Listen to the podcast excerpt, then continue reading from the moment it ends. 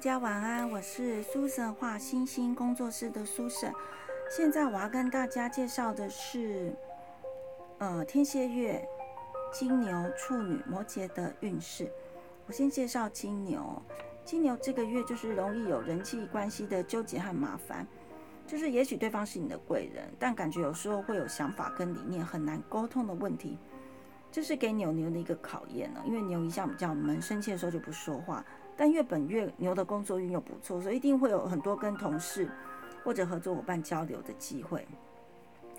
那呃，这个月其实牛牛严格来讲啊，工作运不错的状况下会有加薪。你可能老板会觉得，哎，牛突然发现，哎，这只牛还蛮努力的，就给你加薪了，或者是让你高升了也说不定。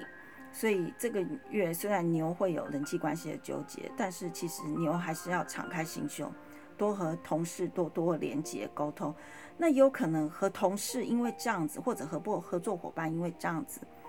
让感情变得更亲密，你会更了解对方啊。所以单身的牛牛就会有机会从工作蹦出爱的火花，意思就是说牛有可能从合作伙伴或者是你的同事中，因为这样子，然后慢慢就开始跟他们、跟你的同事、跟伙伴建立不一样的关系。那你会慢慢觉得，哎，其实原来他也是一个不错的对象哦。所以，也许你的另一半或者你的男女朋友，新的爱情的对象，有可能就是会从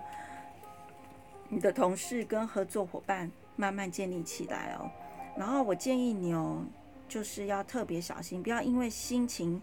太闷或者是心事太多而影响健康哦。就是有话说出来，对牛的健康会有很大帮助。不会造成牛牛的慢性病，然后再就是处女，我觉得这个月处女的财运是超强的月份。处女之前不论是金钱投资啊，或者是工作努力，都会在本月有丰盛的回报哦。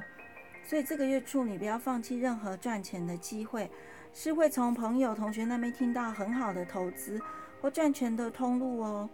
本月处女要特别留意，但是本月处女要特别留意就是合约的签订细节。魔鬼藏在细节中，相信处女座的你一定可以找到那个细节在哪里。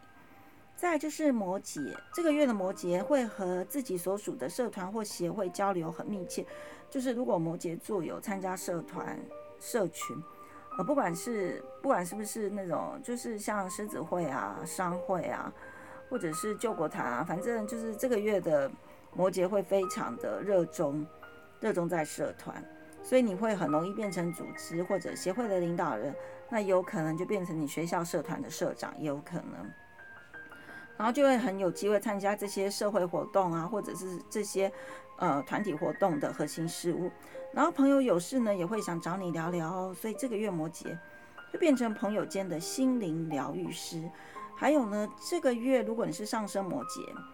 太阳进入你的十一宫，是摩羯的许愿月份哦。摩羯有什么想要的愿愿望？记得这个月要好好向老天祈求，因为十二星座，呃，十二星座来讲的话，只有一个月会轮到你的许愿月。这个月摩羯刚好天蝎上升，摩羯天蝎在你的十一宫，记得好好的许愿呐。年底快到了，新的一年快到了，可以许，希望未来会更好，明年的。很好运会一直延续到明年，然后这是我跟大家分享的土象星座运势，希望土象星座的星友会喜欢哦。